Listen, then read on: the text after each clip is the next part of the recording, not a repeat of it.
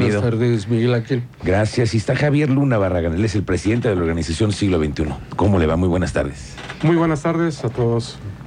Pues bienvenidos a esta mesa. Queremos platicar con ustedes de lo que les está pasando, porque resulta que estamos ahora con una nueva agencia estatal de movilidad, nuevas reglas para operar todos en Querétaro con el tema del transporte, y los taxis amarillos y los de las plataformas tienen que convivir, tenemos que convivir todos sí o sí. ¿Cómo les ha ido con todo ello? Bueno, nos ha ido eh, mal en el aspecto regulatorio. ¿Cómo cree? Sí. Eh, ¿Por qué hablo del aspecto regulatorio? Eh, no estoy defendiendo a ninguno de los dos este, gremios, ni las aplicaciones ni los amarillos. Le contesto a tu pregunta, ¿cómo nos ha ido? Mal. ¿Por qué? Porque no se han establecido bases de una legal competencia. Eh, estamos hablando de aplicaciones y estamos hablando de nosotros, donde nosotros se nos piden unos requisitos y las aplicaciones tienen eh, una sobreabundante oferta de gente que no cumple con los requisitos. ¿A qué se refiere con los requisitos que marca la agencia, por ejemplo? Mm, Por ejemplo, primeramente eh, nosotros somos supervisados de la necesidad de contar con una capacitación. Ok. Aquí no, no opera eso para ellos. Eh, Estamos eh, nosotros obligados a aportar un tío después de pasar la capacitación. Que es la licencia que es el permiso que da la agencia, ¿no? Es la identificación, o llamado tarjetón identi- eh, de, eh, de identi- identificación oficial. ¿sí? Esto no vamos a hablar de, de- del costo, porque el costo es lo de menos. El requisito que hay que cumplir en las aplicaciones no se cumple. Ellos no necesitan tener el tío. No necesitan, solamente con su licencia eh, de automovilista. Ok. Y nosotros a eso vamos. Necesitamos una licencia tipo C y demostrar las capacidades y habilidades, además de la experiencia que se tiene en esto. ¿va? Quiero dejarlo muy claro que, Miguel Ángel, que el sector que nosotros este, representamos no está en contra, nunca ha estado en contra de las aplicaciones. Ha estado en contra de la poca oportunidad que le han dado al taxista amarillo para competir. ¿sí? Hablo de estas diferencias que hay. Más sin embargo, este, en el nexo de regulación de taxis y de vehículos, eh, pues no hay un padrón de toda eh, la población irregular que está trabajando. Porque ¿sí? además hay muchos irregulares. Porque además hay muchos. Mira, sí hay muchos, desgraciadamente se ve más este, en lugares como la terminal de autobuses, pero este, yo creo que los que hay son suficientes para dar el servicio que necesita la ciudad. Lo que se necesita es una plena regularización de ambos rubros. Ya el taxi amarillo está regulado, paga un refrendo anual, tiene una concesión, que es un tema que tenemos que, que platicarlo, porque además estos, ah, estas aplicaciones requerirían de, de- Una de una concesión. Claro. también para trabajar Y no les se las están pidiendo. y no se les está exigiendo. ¿Qué pasa? No vamos a culpar a la agencia de movilidad en este momento porque es una incipiente agencia que apenas tiene unos cuantos días, no llega a meses, ¿sí? Y pues tiene que empaparse de todo lo que concierne a la ley de movilidad, ¿verdad? Que es una nueva ley que nos va a regir a todos supuestamente. Y es una ley hecha de acuerdo a la conscupiscencia de los diputados. Yo aquí preguntaría, ¿qué tanto sabe un diputado este, de transporte? Y además, ¿a quiénes, a quiénes le preguntaron los diputados? ¿no? Exactamente. Eh, pues por ahí se dice que le mm, pidieron opiniones a algunos este, eh, líderes, que también lo voy a dejar entre comillas, ¿verdad?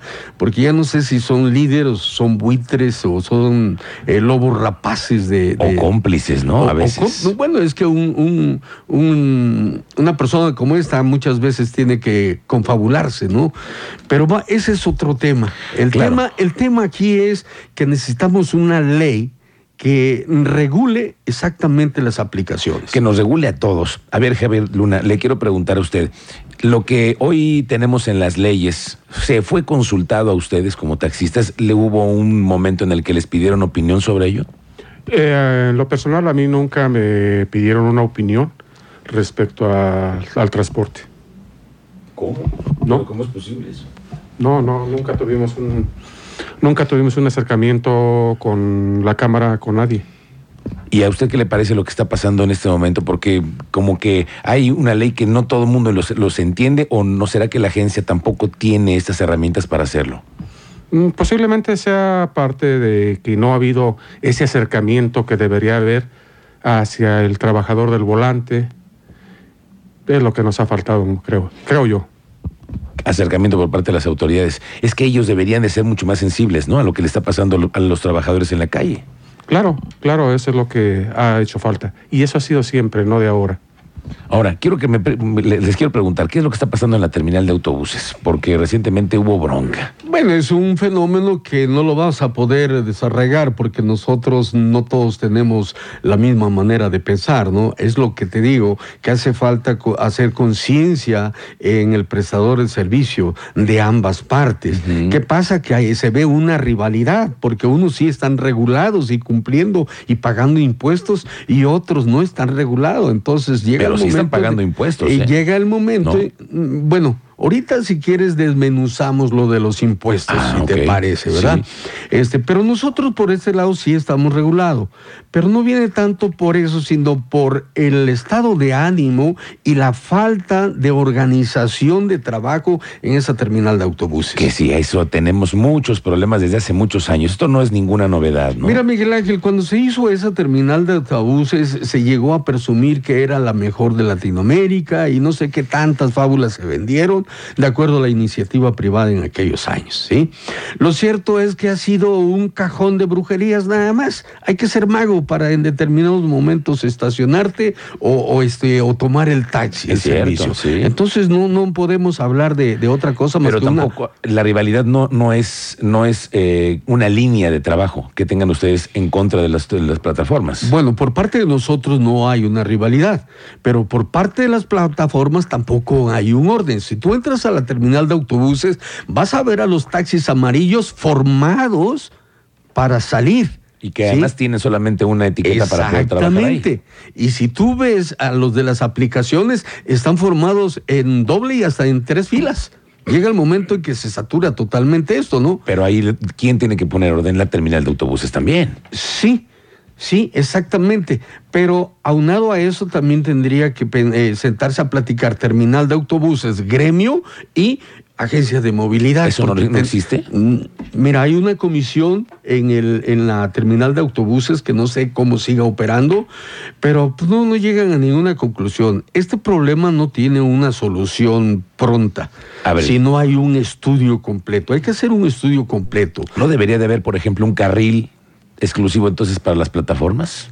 No, no tendría por qué. Como los amarillos lo tienen. Mm, No necesariamente para, para, este, para descender el pasaje. O un Para estacionamiento. ascender sí, porque a la terminal como tal sí le conviene tener un registro del taxi que sale, porque ese sí te va a pagar una cuantía por el servicio que se lleva. Y es seguridad también para el usuario. Exactamente. Eso es muy importante. Exactamente. Entonces, ¿cómo, ¿cómo le vas a dar tú un lugar a una plataforma que todavía no está regularizada? Tenemos que hablar de esa regularización, de las bases de regularización. ¿Por qué? Porque mira, yo te puedo mostrar que un servicio en una aplicación X, tú pagas como conductor 11 pesos. ¿sí? Y de esos 11 pesos la, la aplicación tiene la obligación de manifestar aproximadamente un peso con 36 centavos. Habría que ver a dónde se van ese peso con 36. Había que obligar a la, a la aplicación a pagar sus impuestos por la captación de, de- de su cobro también. Había que obligar a la, a la aplicación a tener un registro ordenado y totalmente dado de alta en, en la agencia de movilidad. Había que pedirle a la agencia de movilidad que diera un permiso oficial, porque vamos a hablar del permiso. El permiso se hace cuando la oferta de servicio es más grande que la satisfacción del mismo. Exactamente. ¿sí? Entonces, en este caso no hay un permiso. El permiso está condicionado, de manera que cuando tú cumples este, los requisitos debidos, puedes con tu experiencia ese permiso a llegarlo a hacer concesión. Ese sería el paso. ¿Cómo vas a, a quitar tanta irregularidad si no tienes bases para regular?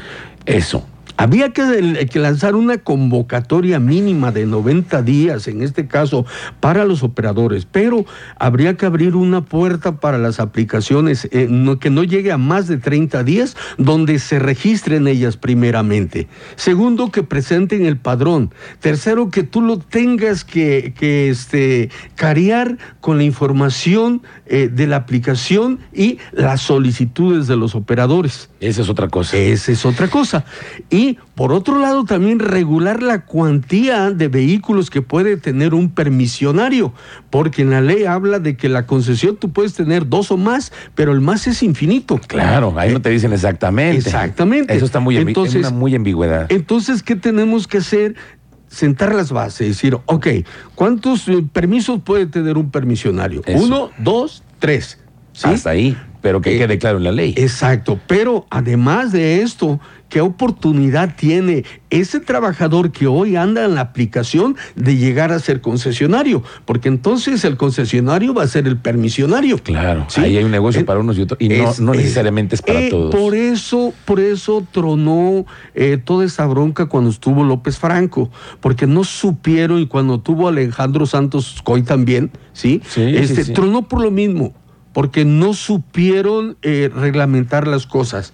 Todos se fueron al dinero. Y, no hablo de esto. Sí. Hablo de dirigentes que cobraron 30, 40, 50 mil y hasta 80 mil pesos por admitirte en una aplicación para que pudieras trabajar con la promesa de que te iban a dar un permiso. No me digas. Permiso ejecutivo. Esas son las, las verdades que no se hablan. Claro. Y hay muchas quejas. A ver, Cristian Lugo, ¿qué nos dice nuestro auditorio sobre esto? Muchísima participación. Coinciden en la desigualdad en la cuestión de los requisitos, pero bueno, también eh, dice aquí es que nadie quiere tomar taxi amarillo porque son caros, no va acorde a lo que cobran con sus unidades, en está en un 50 más caro. Es un coraje. Luego tenemos algunos que son nota de voz Buenas tardes, Cristian, este, Miguel Ángel, teniente. Este, estoy escuchando la narrativa del compañero taxista. Este, y yo, yo trabajo plataforma y quisiera yo informarle al señor que efectivamente él dijo licencia de automovilista, no, necesitamos licencia tipo B, necesitamos carta de antecedentes no penales, necesitamos pasar un examen para podernos integrar como operadores de la plataforma, necesitamos este, estar en regla con el seguro, estar en regla con comprobante de domicilio, tenemos que darnos de alta en Hacienda, o sea, tenemos muchas, muchas regulaciones tantas y, similares a ellos.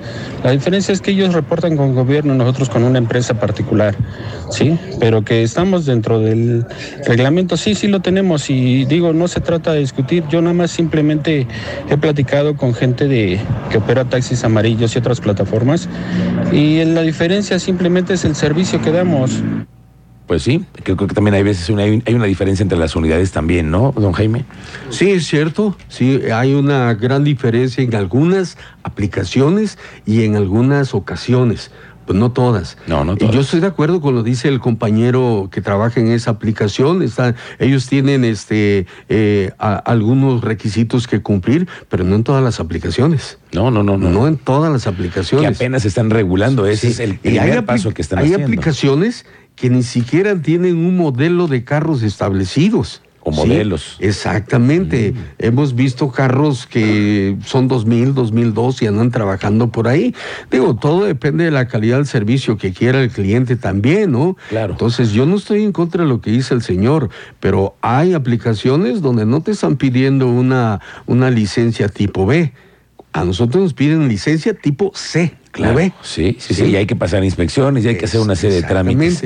Pues lo que sí encuentro y veo es que hay muchas inconformidades y hay quienes dicen una cosa, dicen quienes otra. Lo que, lo que necesitamos es escuchar a la autoridad y que se marque con una misma línea para todos. Así es, hay muchos mensajes, muchísimos. Estos son algunos de los que el equipo nos está compartiendo. Es una mafia lo que hay allí en la terminal, todos cobran, las señoritas que andan cobrando allí, todos. Es una mafia, es un robadero. Sí, lo sabemos que en la terminal es un problema y le tiene que meter mano la autoridad y el gobierno para tener áreas mucho mejor para los transportistas, para los usuarios, para los que llegan. Es que está saturada. Bueno, Además de que ya nos quedó chica esa terminal, ¿eh? También es eso. Nos quedó chica ya hace muchos años. Es cierto. Fue planeada para 20 años y ya esta terminal tiene más de 20 años, 1995. Fíjese nada más. Pues bueno, los vamos a seguir invitando para platicar de estos problemas que se están viviendo en las calles con el tema del transporte. Lo que nosotros hacemos es escuchar a todos. Aquí tienen siempre espacio los amarillos, los de las plataformas y todos. Así que bienvenidos siempre. Claro, te lo agradecemos. Gracias, Jaime González, representante legal de la organización Siglo XXI, y Javier Luna Barragán, presidente de la organización Siglo XXI.